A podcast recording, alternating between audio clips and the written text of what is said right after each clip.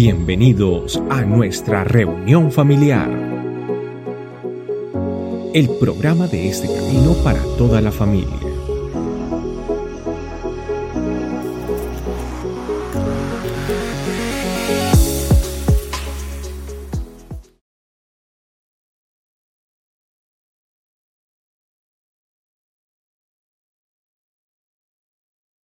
Bienvenidísimos nuevamente. Bueno, estamos muy contentos, pues estamos eh, eh, con la expectativa, como todos los años, de, de, nuestro tiempo de ayuno, que es un tiempo de búsqueda de Dios. Eh, pues bueno, vamos a dejar de comer. Y puede ser que sí, que usted decida que va a dejar de comer alguna cosa o va a hacer el ayuno de David, que solo comía vegetales o no sé, cada uno. Yo a veces me pregunto, y pues les hago la pregunta, si será que uno más bien hoy en día, 2023, tendrá que ayunar TikTok, o tendrá que ayunar YouTube, o tendrá que... ¿Cuánto tiempo a veces se le va a usted en eso?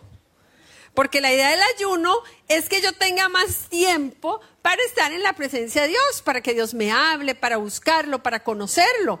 Entonces, yo digo, pues al rato la comida, no digo que no hagamos ese tipo de ayuno que es muy bueno, pero ¿qué tal si le preguntamos al Espíritu Santo, ¿será que yo tengo que ayunar YouTube? ¿Será que yo tengo que ayunar TikTok?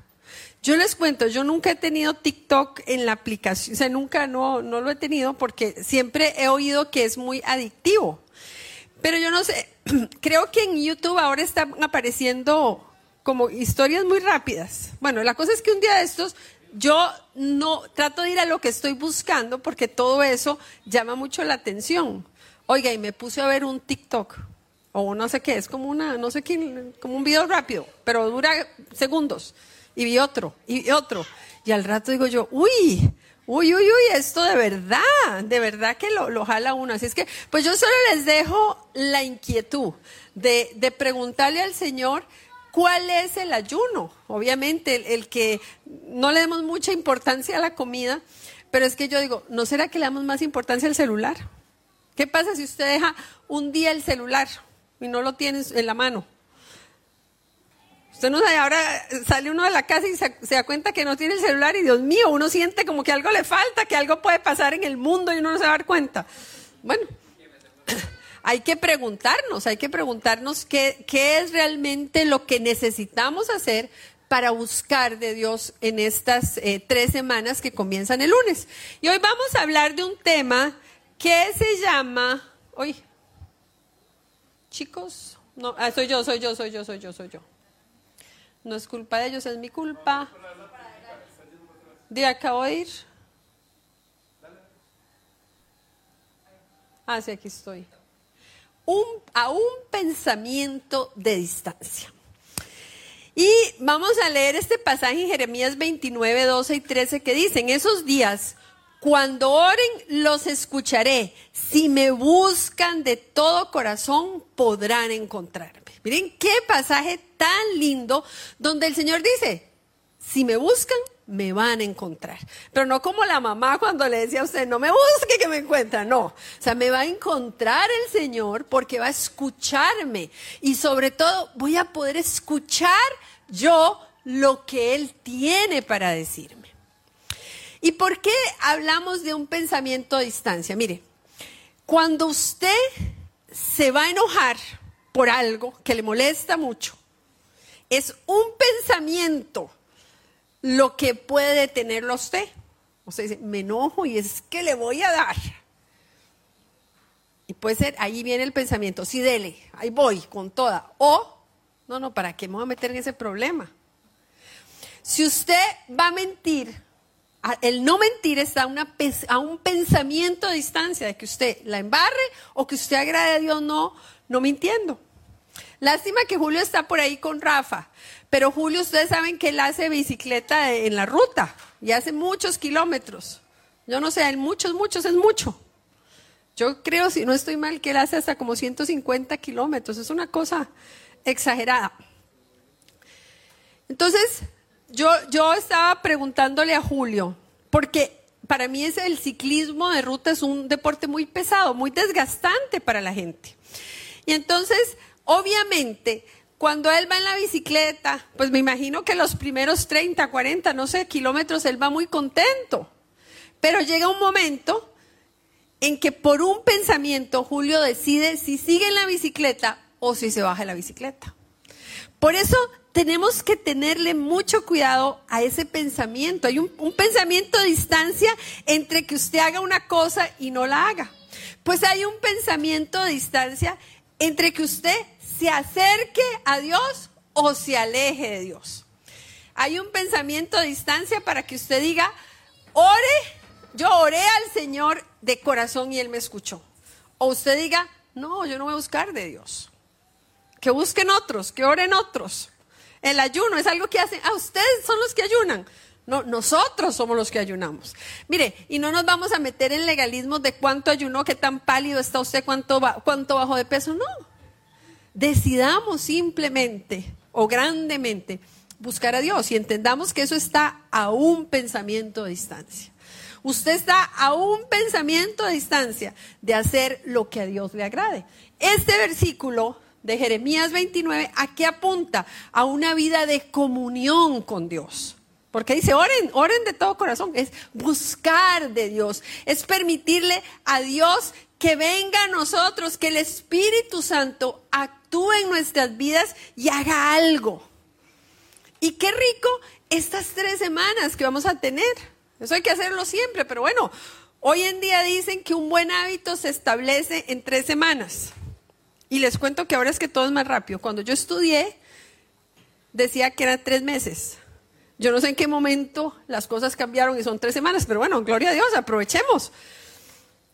Entonces, yo me dispongo a buscar del Señor con todo corazón, porque tengo que ir entendiendo que mi vida está así, de distancia de Dios. ¿Y de quién depende que esta distancia se acorte? De mí. Miren lo que dice un pasaje que yo, que a mí me gusta mucho. Romanos 12.2. Vamos a, empezar allá con la coma del, del final del primer reglón. Dice, más bien, dejen que Dios los transforme en personas nuevas al cambiarle su manera de pensar. Entonces aprenderán a conocer la voluntad de Dios para ustedes, la cual es buena, agradable y perfecta. ¿Qué es lo que yo necesito cambiar? Mis pensamientos. O sea, donde se va maquinando todo, donde usted decide, voy a levantarme y voy a orar, voy a leer la Biblia, es un pensamiento. El pensamiento pues va a generar emociones y eso me lleva a actuar. Entonces, ¿por qué la Biblia dice, más bien dejen que Dios los transforme en personas nuevas? al cambiar su manera de pensar.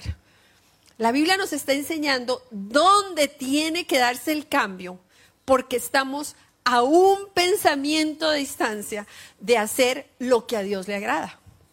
Los pensamientos de nosotros deben ser transformados por el Espíritu Santo para que se parezcan a los pensamientos del Señor. Por eso ahí dice, para que ustedes sean personas como nuevas. ¿Al qué? Al cambiar, al transformar nuestros pensamientos. Lástima que no existe, o tal vez gracias a Dios que no existe, una radiografía de pensamientos. Imagínense que aquí estamos todos, pues con cara de muy lindos, muy espirituales, pero resulta que eh, inventaron la máquina de los pensamientos. Y la máquina de los pensamientos, usted viene a la iglesia si sus pensamientos son como los de Jesús. Entonces usted pasa por la máquina y si la máquina se para afuera. Le cuento que ni yo estaría aquí. Estaríamos todos allá asomándonos de a ver si alguien entró. Porque los pensamientos tienen nuestros pensamientos, nuestros pensamientos tienen que ser transformados. Y miren qué maravilla, ¿para qué? Para que yo entienda la voluntad de Dios. A veces es muy difícil entender a Dios. Yo tengo anotadas algunas preguntas que cuando me muera le voy a hacer al Señor de cosas que no entiendo. Porque yo a veces me parece que Dios hace cosas que, que a mí si me hubiera preguntado a mí, no las haría, pero bueno. Pero yo tengo la, en mis manos, a un pensamiento a distancia está que yo entienda la voluntad de Dios. Dice la Biblia, y eso lo sabemos, que la voluntad de Dios es buena, es agradable y es perfecta. Entonces, ¿por qué no la entendemos? Porque a mí a veces no me gusta lo que Dios pide o no me gusta lo que Dios hace. O me hago un poquito la vista gorda y no veo esos pedacitos de la Biblia que no me gustan porque estamos a un pensamiento de distancia, de que el Señor realmente nos transforme, de que decidamos permitir al Espíritu Santo que venga y nos cambie en nuestra manera de pensar. ¿Y qué más que este tiempo, este año eh, que estamos empezando? Yo digo que enero es un mes donde uno vuelve a aterrizar en la realidad de lo que es. Los que están de viaje normalmente vuelven en enero, ustedes se atrasaron un poquito, pero bueno, vuelven en enero. Ahí como que vamos eh, rescatándonos, volviendo de todo el, el alboroto de final de año. Bueno, ¿por qué no pensar en esto? de que estamos a un pensamiento de distancia. Usted está a un pensamiento de distancia de entender, de evaluar, de enamorarse de la voluntad de Dios para su vida y disfrutar de la vida y, ser eh, esa persona plena que Dios quiere que usted sea. Pero entonces, ¿cómo es que el Señor cambia nuestros pensamientos? Bueno, esa es una operación del Espíritu Santo. El Espíritu Santo viene, dice la Biblia, que es el que nos ayuda. El paracletos, así como para lucirme yo diciendo una palabra en griego. es el que nos ayuda. El Espíritu Santo es el que me puede, oiga, qué difícil es cambiar una forma de pensar. ¿Ustedes conocen a alguna persona que sea terca? Todos. Pero yo creo que todos tenemos algo de tercos. Porque cuando usted dice una cosa, yo siempre me acuerdo, yo soy de Costa Rica, no eh, entonces un día había cuatro mujeres colombianas en mi casa. Iban a hacer un sancocho. Pues para mí el sancocho es verduras, carne, en sopa, ¿cierto? Oiga, usted no se imagina el alboroto de esas, eran solo cuatro, cuatro mujeres. Que si la papa va primero, que si la yuca, que no hay que echarle aquí, que hay que echarle allá. ¿Y quién las convencía de que podían hacerlo juntas, trabajo en equipo y todo eso? No. Yo no sé qué hice. Me fui, las dejé sola en la cocina a ver qué iban a hacer ellas que se pelearan. Porque yo tengo una forma muy sencilla. Carolina, somos de, un buen equipo en ese sentido. Yo para hacer una, una, una cosa de esas, un sancocho, en mi país se llama olla carne, yo echo todo y lo conecto en la olla de cocimiento lento y al día siguiente está. A mí yo no me mortifico que si la carne, que si la papa se deshizo, ¿no? Pues, el todo al final está revuelto. Bueno, pero ¿a qué voy yo? Qué difícil cambiar eso, para que esas mujeres dijeran, aceptaran que no era un pecado mortal echar la papa y la yuca al mismo tiempo. No es que la papa es más dura que la yuca y que, bueno, hay toda la teoría. Obviamente el, el, el ¿cómo se llama? Lo anaranjado, el pumpkin, ¿cómo se llama? El ayote, el zapallo, ayote, zapallo, no sé. Depende del país. Créanme que para unos es zapallo y para otros es ayote, pero es lo mismo el pumpkin, el anaranjado. ¿Ah? Auyama, bueno, imagínense.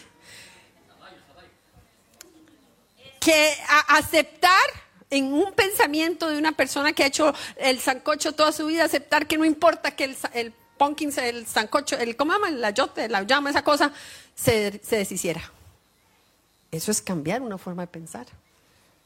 Pero ¿qué le digo yo si nos vamos a perdonar, a buscar de Dios, a amar a los demás, a ver en los demás a mí mismo?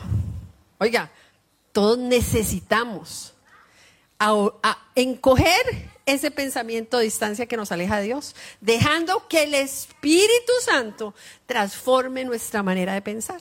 Entonces el Espíritu Santo es el que hace la operación y en la Biblia, la palabra de Dios, el manual de vida, como usted le quiera llamar, yo encuentro la información. Ahí está todo lo que yo necesito para cortar ese pensamiento a distancia. Es la palabra de Dios. En la Biblia usted va a encontrar que usted tiene problemas con su esposo o su esposa. en la Biblia va a encontrar cómo hacer para manejar su matrimonio. Que usted no sabe cómo educar a sus hijos, en la Biblia va a encontrar cómo los eduque.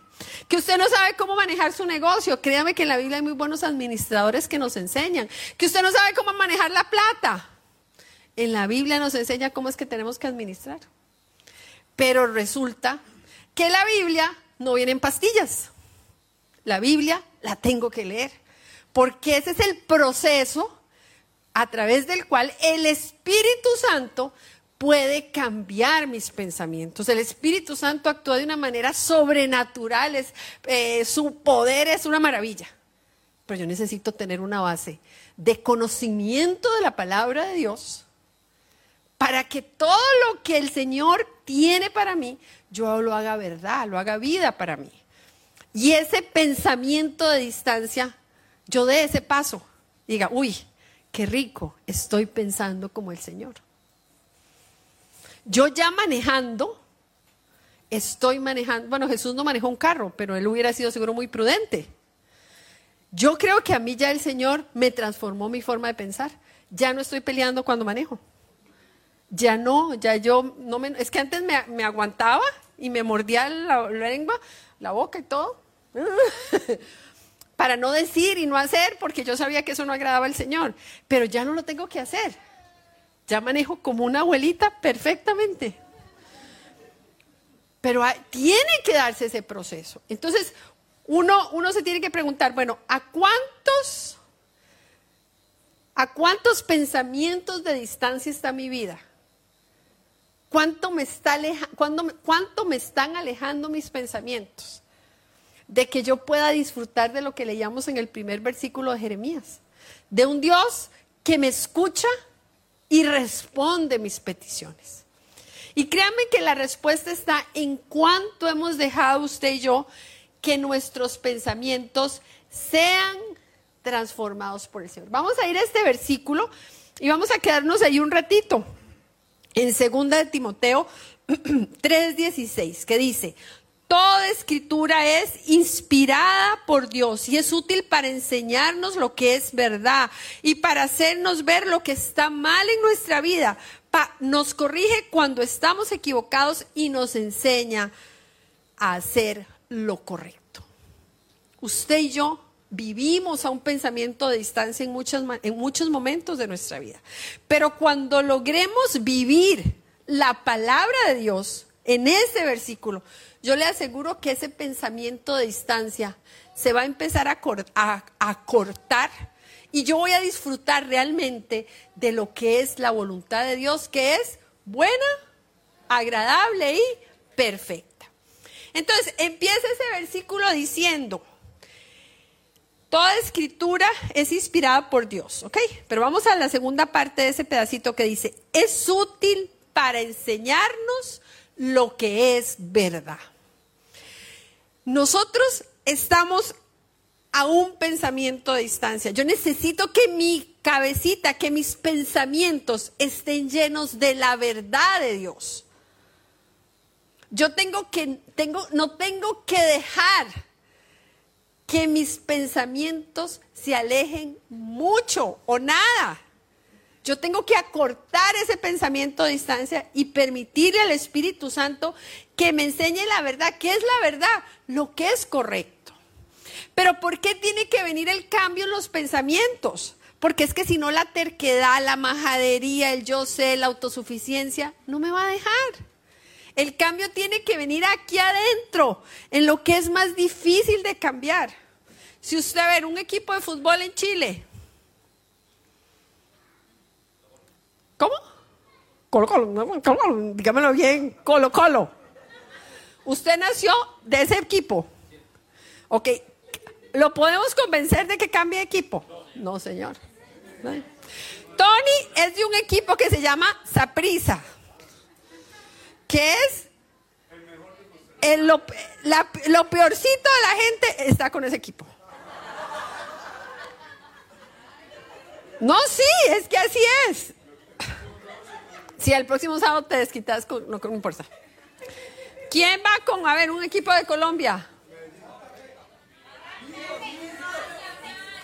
Bueno, millonarios, ok. Si yo le digo a usted, mire, a partir de hoy la palabra de Dios dice que no sea de millonarios, que es lo peor a uno de millonarios hacerse de qué equipo. Dígame otro nombre. Hacerse de Santa Fe. Y usted va, no, jamás, y no. Y si se ponen aquí a discutir, ¿por qué tenemos usted? Aquí vamos a ver, Oscar, ¿usted con qué equipo va? Con millonarios. Alguien que vaya con otro equipo contra aquí, ¿quién? Santa Fe, ponemos, ah, bueno, a la esposa aquí, a, a Dianita. Y entonces convenzannos y ellos van a empezar y es que no sé qué, no sé qué.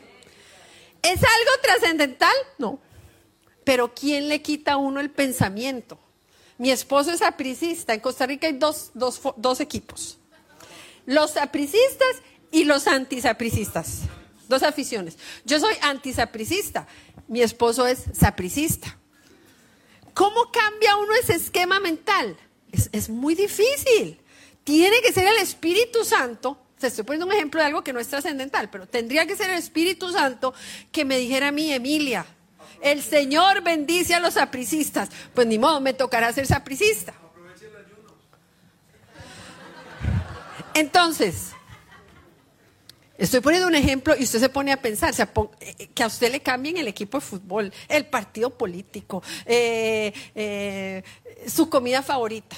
Qué difícil cambiar.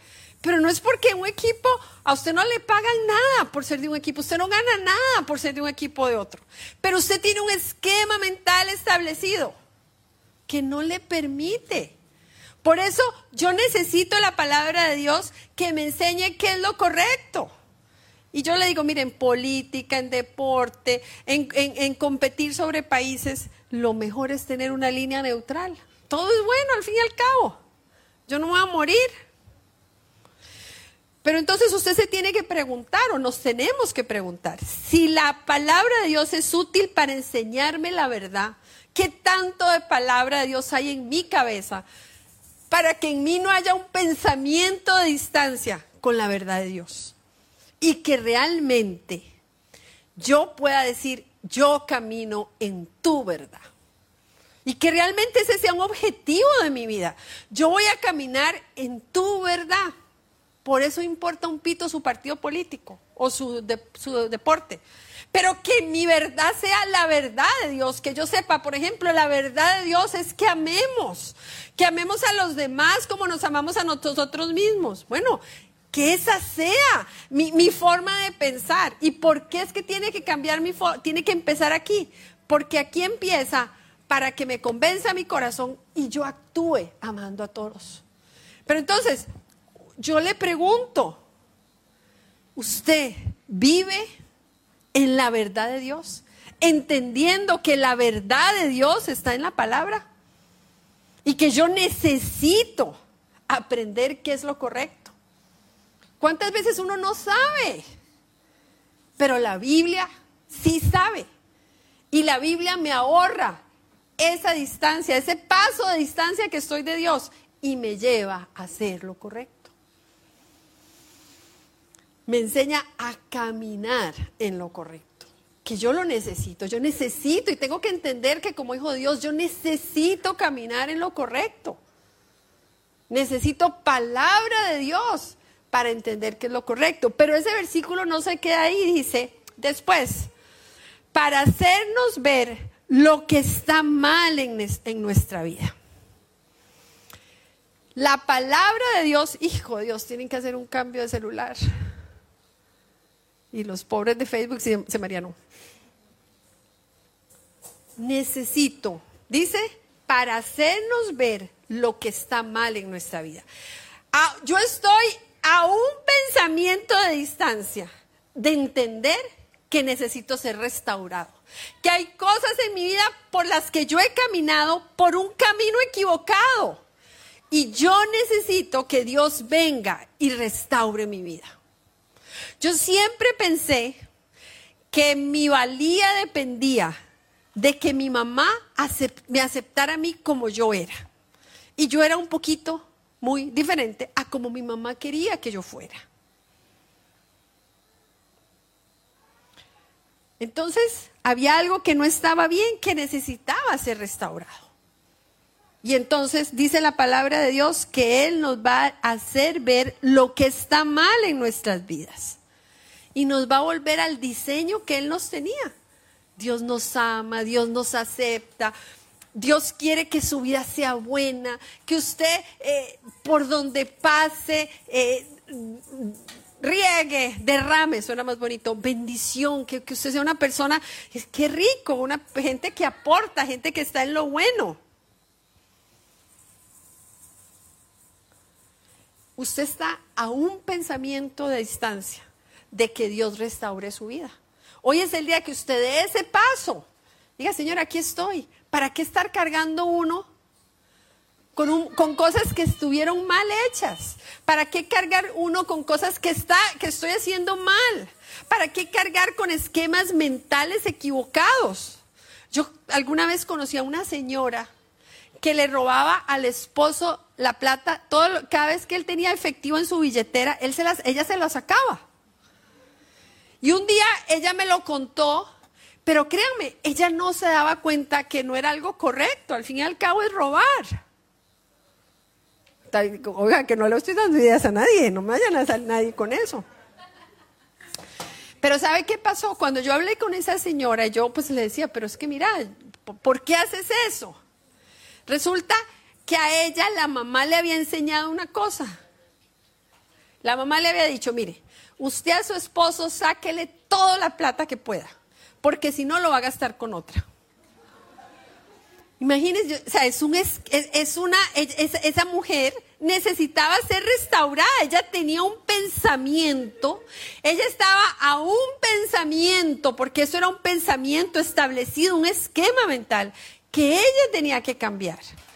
Era solo un pensamiento a distancia para que ella entendiera que el proveedor de ella era Dios y que no tenía que, rebajarse, estarle robando plata a nadie, que Dios le iba a proveer lo que ella necesitaba.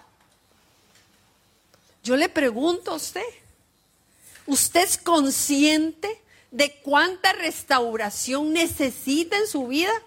Porque todos necesitamos ser restaurados, todos necesitamos entender qué cosas hay mal en nuestra vida para que el Espíritu Santo actúe y en mí haya nuevos pensamientos. Entonces no es solo decir, ay, si esa señora estaba media loca y la mamá peor, no, sino bueno, ¿cuánta restauración necesito yo? Entonces ya no es solo conocer la verdad, sino cuánta restauración necesita su vida.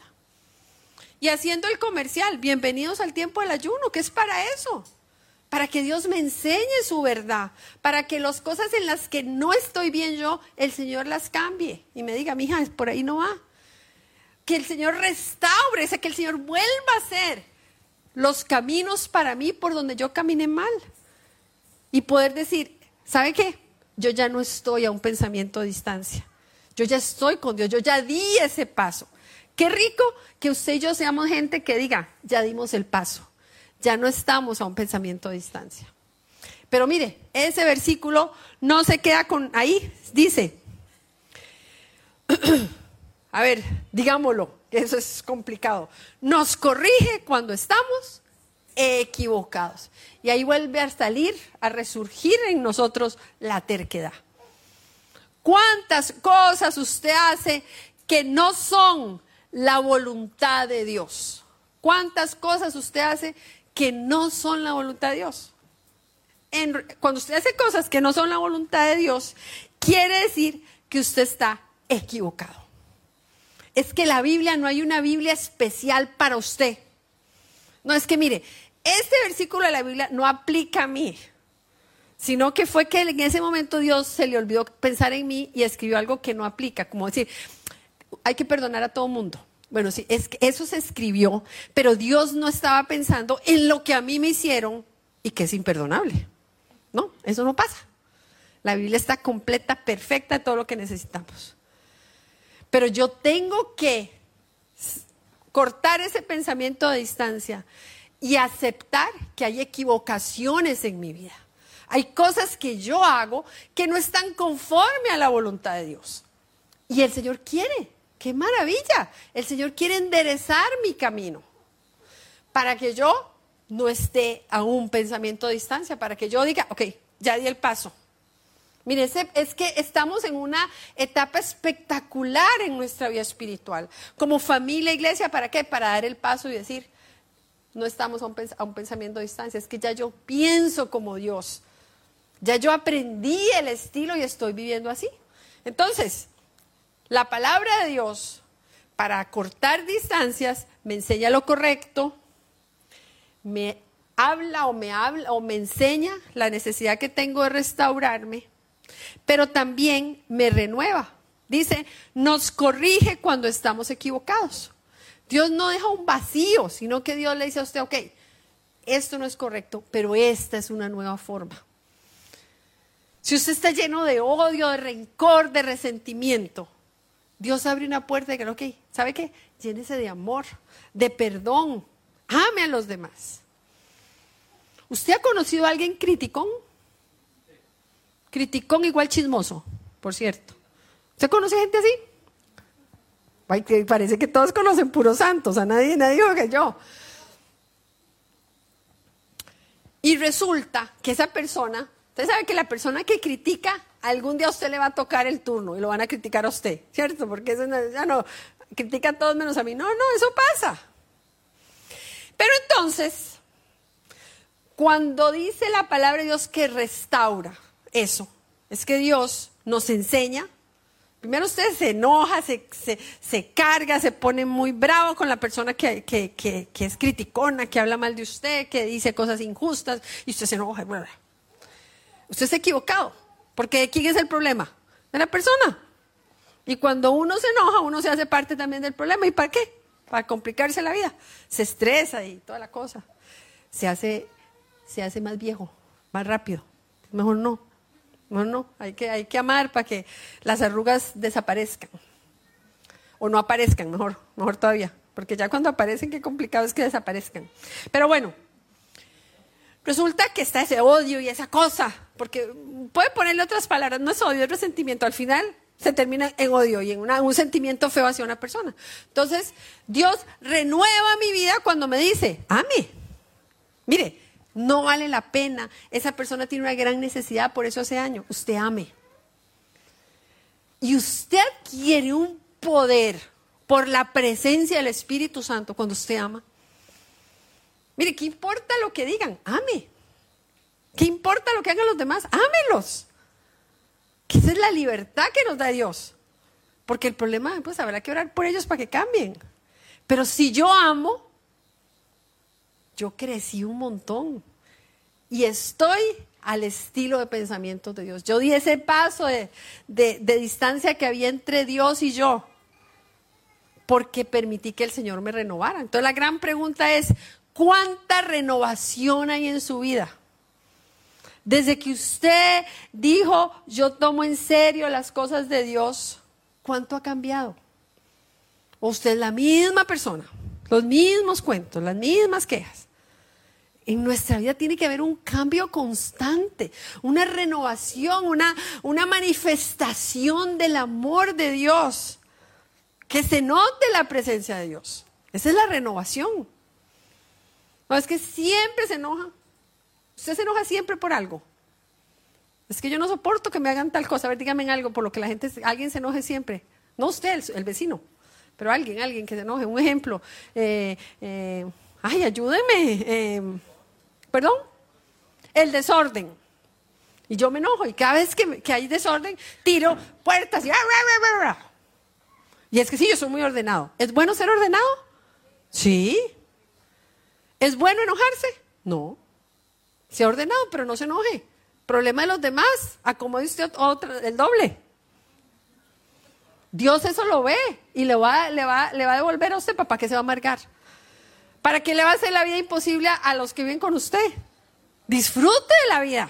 Si a usted le gusta, le gusta ver las cosas ordenadas, asumimos que es porque nos gusta ordenar. Pues ordenemos más. Pero no ordene, ay, aquí estoy yo corriendo porque soy la única que viene aquí en esa casa. Nadie. No, gloria a Dios, Señor, qué rico. Tengo energía para acomodar y acomode. Qué rico, tengo energía, Señor, para perdonar y perdono. Yo tengo, eso es dar un paso de distancia donde aquí, aquí es donde empieza la, solución. Y podemos hablar de cosas muy profundas, pero ¿sabe dónde se da el paso? ¿Dónde está la distancia entre usted y Dios? En esas cosas de la vida diaria. En su cantaleta, cantaleta, en eso que hablan, hablan, hablan, la gotera constante, en el mal genio, la mala cara, en que me enojo. Es que ya sabía yo que me iba a terminar enojando. Bueno, y si ya sabía, ¿para qué se enoja? Es que ya sabía que esto... ¿Para qué? Dios nos renueva. Y renovar es renovar. Sea, a usted le dicen, a ver, ¿quién tiene un iPhone, iPhone viejito como el mío? No es que yo creo que nadie tiene tan viejito como el mío, pero bueno, yo tengo iPhone viejito. Ah, bueno, Silvia, eh, Patricia. Yo le digo, Patricia, mire, tengo este iPhone, ¿cuál es el último? El 14, 14. Bueno, el 14. Silvita, eh, Patricia, tome.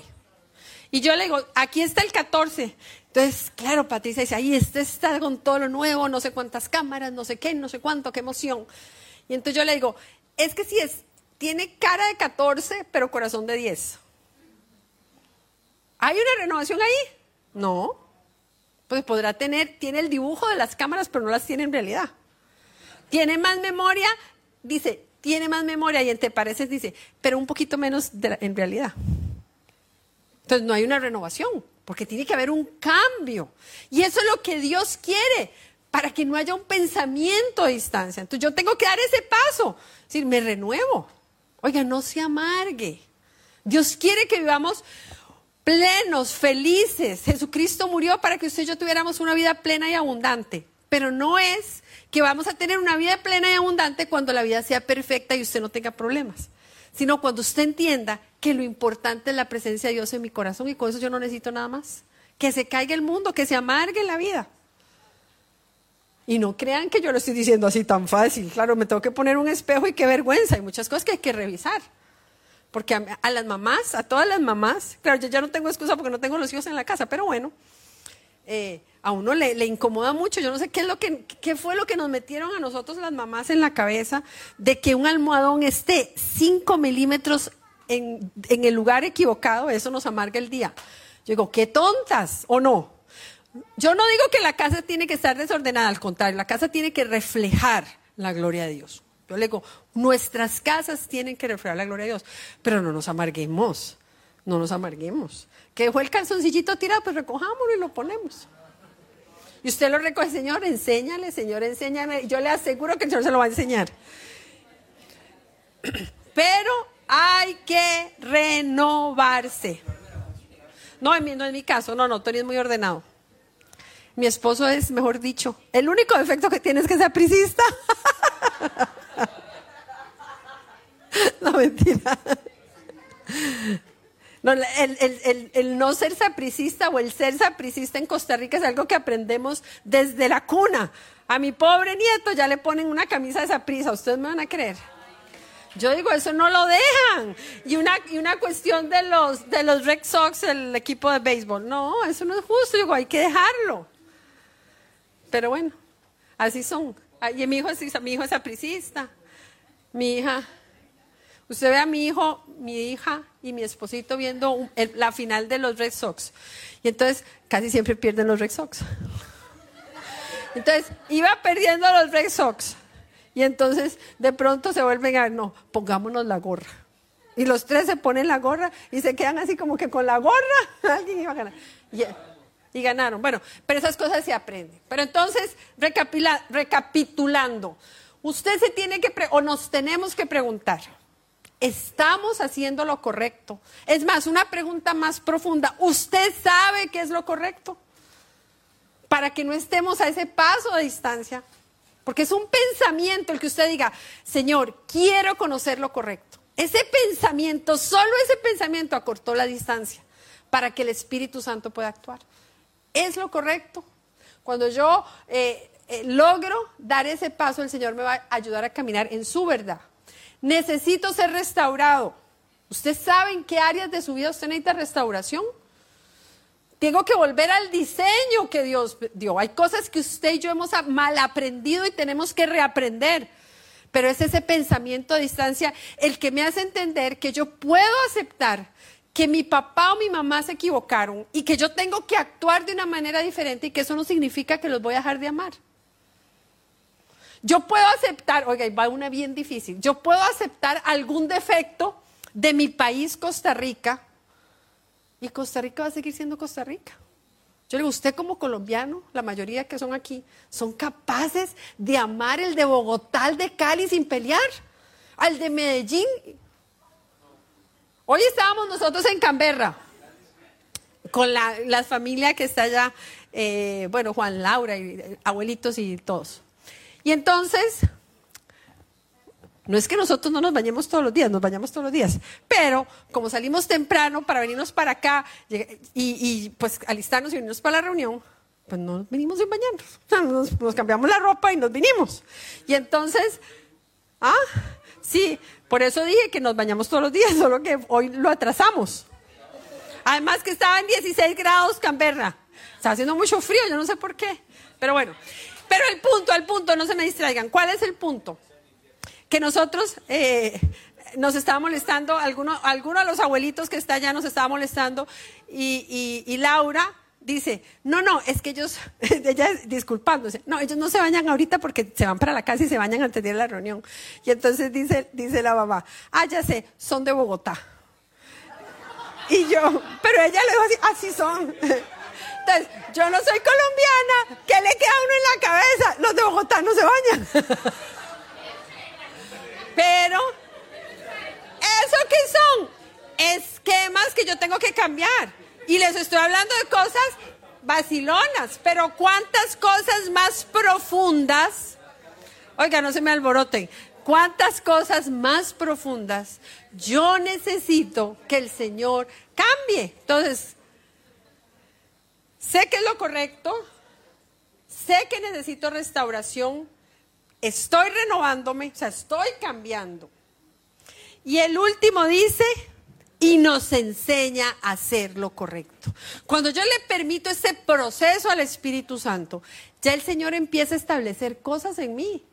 Y ya el dar ese paso de distancia, el, el evitar ese, ese pensamiento que me aleja de Dios, se va haciendo cada vez más fácil. Porque usted va en el carro se le mete un tipo y usted a un pensamiento de distancia, o veo la gloria de Dios o lo mando a la porra. Y cuando ya el proceso de Dios está haciendo en mi vida, uno dice, frena, pase, mijito, porque seguro lleva, va, va, va tarde, va tarde. Y que el Señor lo bendiga a él y a su mamá. pero, pero va a pasar, va a pasar.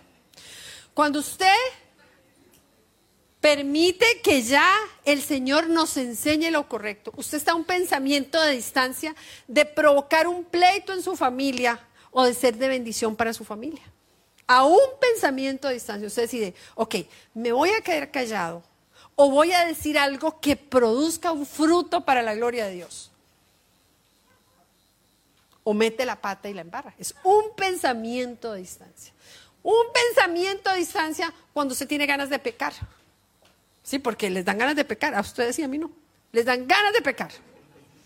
Usted tiene un pensamiento, esto está un pensamiento a distancia para decir, mi vida es para la gloria de Dios o se me olvida y ya no vivo para la gloria de Dios. Es un pensamiento a distancia. Pero cuando yo empiezo a ejercitarme paso a paso, paso a paso, Dios empieza a establecer su estilo en mí. El Espíritu Santo empieza a establecer su estilo en mí. Y usted dice, uy, eso es lo que es el fruto del Espíritu Santo. Ya no me enojé. Ya yo me doy cuenta que para acá yo no voy a caminar. Ya yo me doy cuenta que hay conversaciones que yo no tengo que oír.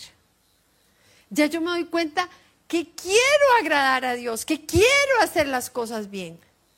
¿Saben por qué? porque ya no estoy a un pensamiento de distancia. Ya mis pensamientos han sido renovados por el Espíritu Santo. Y vivo al estilo que Dios diseñó para mí. Y entonces ahí sí entiendo lo que leíamos en el, en el primer versículo. La voluntad de Dios buena, agradable y perfecta. Pero si usted no lleva el proceso de segunda de Timoteo 3:16, eso es como decir, tráguese siete cucharadas de limón ácido en dos segundos. Eso no le pasa. Porque entonces yo estoy a muchos pensamientos de distancia de Dios, a muchos pasos.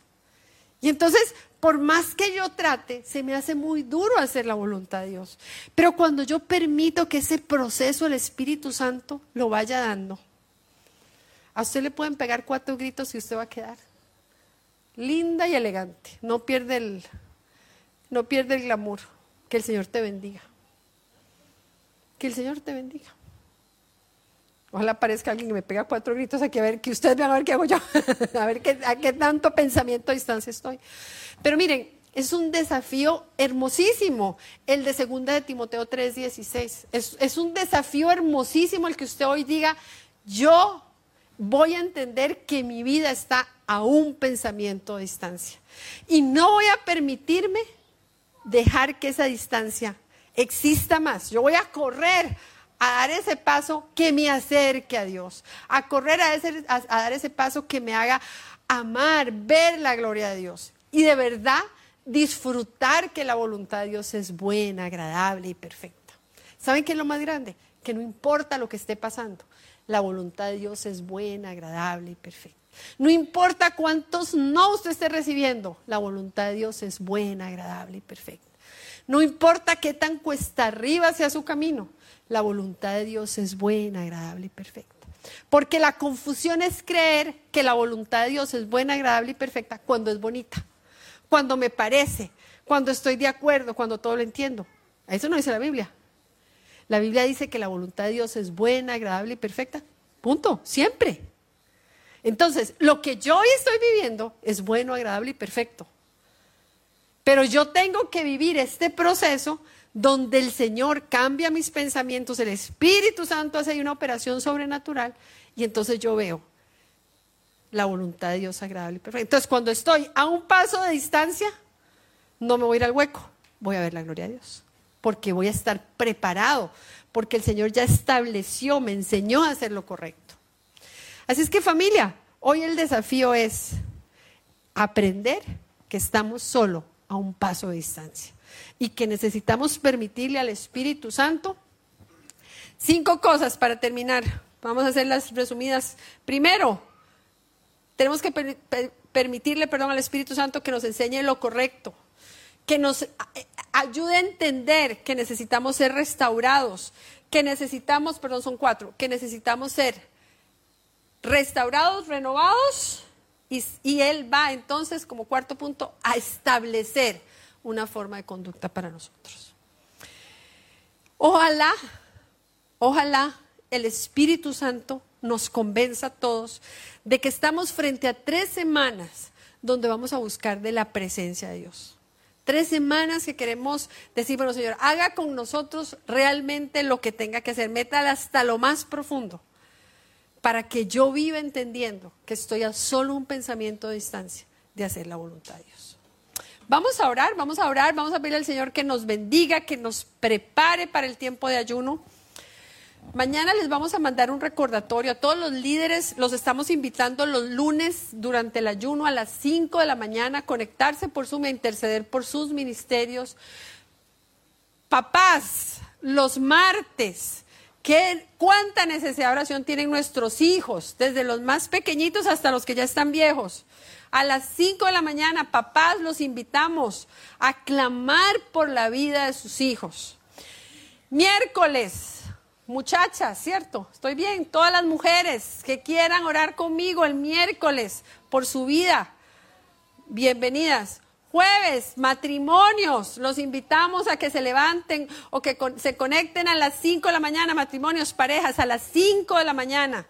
Y a los caballeros, ¿Qué tanta necesidad tenemos de hombres que se levanten a interceder delante de Dios? Así es que los viernes a las 5 de la mañana esperamos a todos los, bueno, mi esposo, yo no, a los caballeros a orar delante de Dios. Es, mire, y en las noches tenemos reunión a las siete y media en diferentes casas. Todavía faltan unas casas. Si usted puede ofrecer su casa, ahora acérquese a, ¿a quién? ¿Quién nos ayuda a llenar los días que faltan? A Carolina Díaz. Usted nos ayuda. Si usted no ha ofrecido su casa y puede, pues avísele a Carolina Díaz para que ella revise el horario. Ella está preparadísima. Vamos a orar. Señor, te damos gracias por este tiempo, te alabamos, te bendecimos. Yo digo, abra su boca, dele gracias a Dios porque Él es bueno, porque su misericordia se ha extendido sobre nosotros. Dígale, Señor, gracias, gracias por su amor, gracias por tu fidelidad, gracias porque tú pones tu mano sobre mí. Yo le invito a que usted levante sus manos y diga, Señor, aquí está mi vida. Mi vida te pertenece. Yo realmente quiero ser de esas personas que tome, que tome conciencia de que mi vida está a un pensamiento de distancia.